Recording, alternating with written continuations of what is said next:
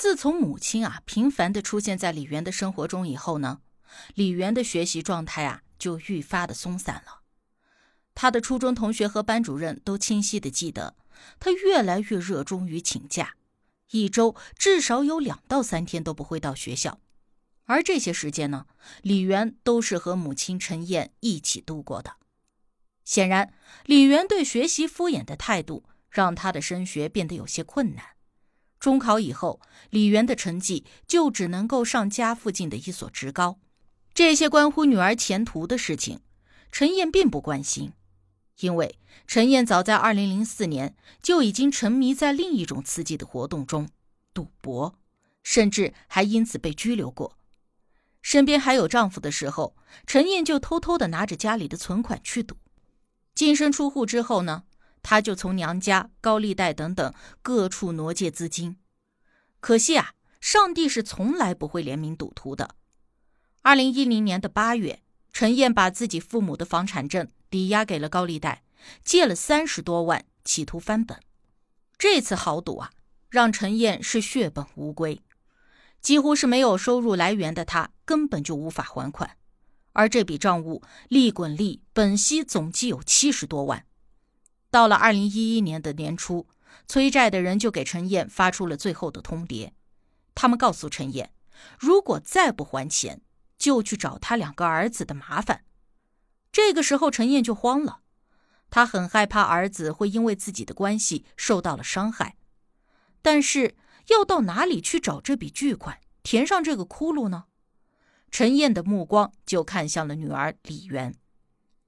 二零一一年的一月中旬，陈燕求女儿救救自己。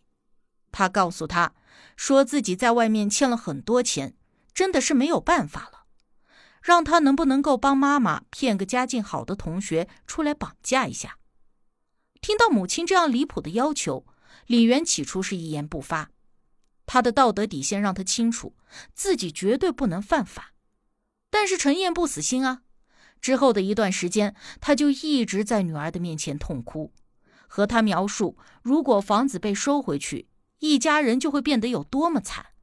外公外婆年纪那么大了，还要流落街头，他就问李媛是否看得下去。到了二月二十日，陈燕再一次对女儿恳求，而这一次。李媛终于动摇了，因为他舍不得刚和母亲团聚不久就分离，而且他也认为母亲只是想拿到钱，不会对同学造成什么人身伤害。尹毅就是李媛最开始向母亲推荐的绑架对象。这个女生啊，在班里是众所周知的富二代，她的父母开了汽车维修厂，家里是有房有车，出手阔绰。他认为啊。母亲虽然想要三百万的赎金，这有些高，但是尹毅的父母把房子抵押出去，其实也够这笔钱了。于是第二天，李媛就给尹毅打电话，告诉他自己要准备去澳洲了，想让他陪自己过最后一个生日。由于私交不深，尹毅拒绝了李媛的邀请。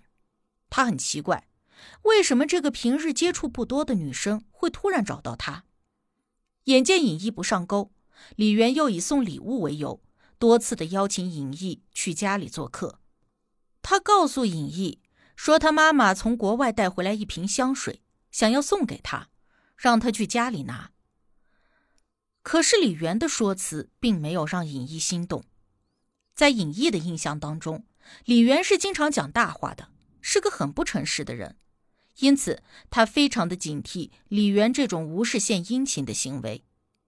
他觉得，如果李媛是真的想要诚心送他礼物，完全可以把东西带到班里给他，而不是要他去家里拿。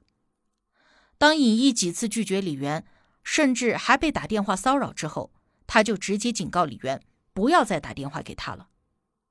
眼见尹毅不上钩，李媛就只能换个绑架的对象。而这个时候，他就想起了常常和尹毅在一起玩的冯宁。他觉得能够和富二代玩到一起，一定是家境也不错的。想到了这里，他便告诉冯宁，想要约他参加自己的生日会。而这一次，李媛没有失手。二零一一年的二月二十五日，冯宁和李媛约好下午放学以后一起出去玩。得知这个消息的尹毅极力的劝阻冯宁不要赴约，他认为李媛不老实，肯定是另有所图。或许是出于安抚朋友的心理，冯宁答应了尹毅，下午只和另外的两个同学去公园玩。但是实际上啊，他还是去赴约了。案发之后，李媛并没有说清楚两个人当天下午到底干了什么，他只是说那天晚上母亲带着他和冯宁去了一家酒店吃饭，在饭桌上，母亲陈燕趁着冯宁去洗手间的间隙，拿出了安眠药放在他的杯子里。毫无防备心的少女喝下了果汁，不久便陷入了昏睡。就这样，陈燕带着女儿把冯宁搬到了车里。一路就开到了南京的紫金山上，准备开始勒索冯宁的父母。但是没有想到的是，安眠药的药效退得实在是太快了。在陈燕刚刚打开车门，给冯宁的眼睛贴上胶带时，这个女孩就醒了。意识到危险的冯宁立刻就大喊救命。慌乱之下，陈燕用剩余的胶带封住了冯宁的嘴，一只手捂在胶带上面，而另一只手掐住了他的脖子。为了帮助母亲，李媛也一起上前控制冯宁。不久之后，冯宁逐渐停止了挣扎，他永远的留在了十六岁。冯宁窒息死亡之后呢？意识到事态失控的陈燕迅速的开始筹划补救行动。当晚的十点，陈燕打开了后备箱提前准备好的行李箱，把捆绑好的冯宁给塞了进去。然后拿出了为绑架准备的可以变身的手机，给冯宁的父亲打了个勒索电话，告诉他说女儿在他的手上，给他一天的时间准备三百万，而且不准他报警，不然的话就撕票。因为李媛的同学都知道冯宁是和李媛离开学校的。挂断了电话之后呢，陈燕如法炮制，向李斌勒索了一百万作为烟雾弹。打完电话，因为还没有选好抛尸的地点，陈燕又带着女儿以及冯宁的尸体，又回到了南京市区，伺机而动。他先是让女儿带着变音手机藏在了事先约定好的酒店里，然后就匆忙地赶到了前男友李斌家的楼下，装出了惊慌失措的样子。在陈燕的设想中，他可以先安抚好李斌，不要报警，然后再想办法处理后备箱的麻烦。但是爱女心切的冯宁父亲已经抢先一步联系了李斌，并且约好了一起商量对策。无奈之下，陈燕就只好开着装有冯宁尸体的车，接上了李斌和冯父前往警局。途中，陈燕态度强硬地拒绝报警，他表示自己担忧这个举动会激怒绑匪，甚至车开到了一半就想让冯父下车。那个时候啊。冯宁父亲仅仅还以为这是一个慌不择路的母亲的心动，后来才知道，陈燕是怕冯宁父亲发现与自己共处一车的女儿的遗体。而更令陈燕发现事态无法控制的是，他不仅杀了人，还杀错了人。冯宁根本就不是一个富二代，他的父亲只不过是在停车场收费的一个保安。凶案发生之前，陈燕才知道。冯宁不是当初女儿说好的那个尹毅，他问李媛：“冯宁到底是什么背景？”